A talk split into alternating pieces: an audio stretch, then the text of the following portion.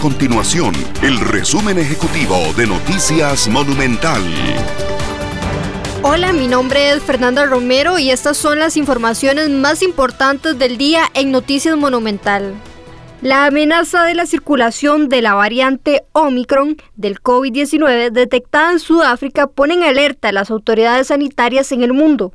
Los casos detectados en Estados Unidos, Canadá y Brasil encienden las alarmas en América. El Ministerio Público descartó haber recibido denuncias sobre posibles estafas en el caso de Pietra Verdi, contradiciendo a la Superintendencia General de Entidades SUGEF, institución que afirma haber advertido del tema a la Fiscalía desde mayo de este año.